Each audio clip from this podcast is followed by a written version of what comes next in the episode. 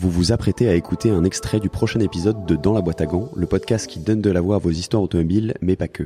elle a fait 40 heures. Ça valait même pas 300 000 euros à l'époque Et je l'avais payé 210 000 euros. C'est fou. Et c'était euh, tableau de bord euh, signé par Michael Schumacher sur le carnet d'entretien euh, livré neuve par son agent euh, Willy Weber. Je sais pas où elle est partie cette voiture. Je l'avais vendue à MMC. Euh, et je l'avais acheté 210 000 euros. Donc la voiture, euh, en plus moi, elle me faisait peur. J'avais pas encore Red Part, j'y connaissais rien en Ferrari. J'avais entendu les réservoirs, les machins, les ré- les révisions, ça vaut 50 000. Je- la voiture, elle me faisait peur. Euh, J'avais pris la voiture un matin, samedi matin. Je paye la voiture, j'arrive, je la prends. Elle n'est pas roulée depuis des années, elle avait des pneus en bois.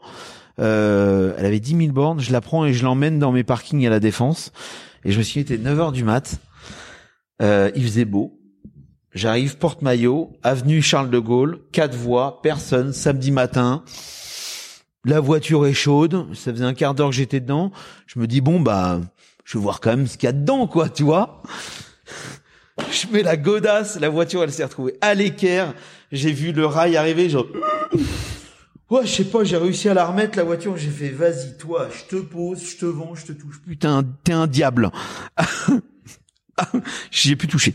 Je l'ai plus touché. Je l'ai vendu quelques jours après. euh, voilà, j'ai pris ma pièce. euh, je suis passé à autre chose. Mais il n'y a pas à avoir de regrets sur la cote, sur le fait qu'aujourd'hui ça puisse valoir. Euh, je sais pas combien ça vaut aujourd'hui. Ouais, à 2 millions, non peut-être ça vaut. je, je sais même Surtout pas une voiture précisément, comme mais ça, je 10 pense 000 que c'est kilomètres. ça doit ça doit suivre euh, la cote de la GT, hein, je pense à peu près, peut-être un peu Ouais, plus. ça doit valoir une fortune, mais Un bon, peu plus.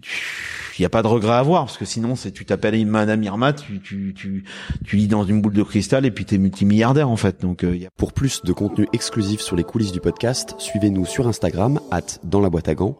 Vous retrouverez aussi la version filmée de vos épisodes préférés sur YouTube.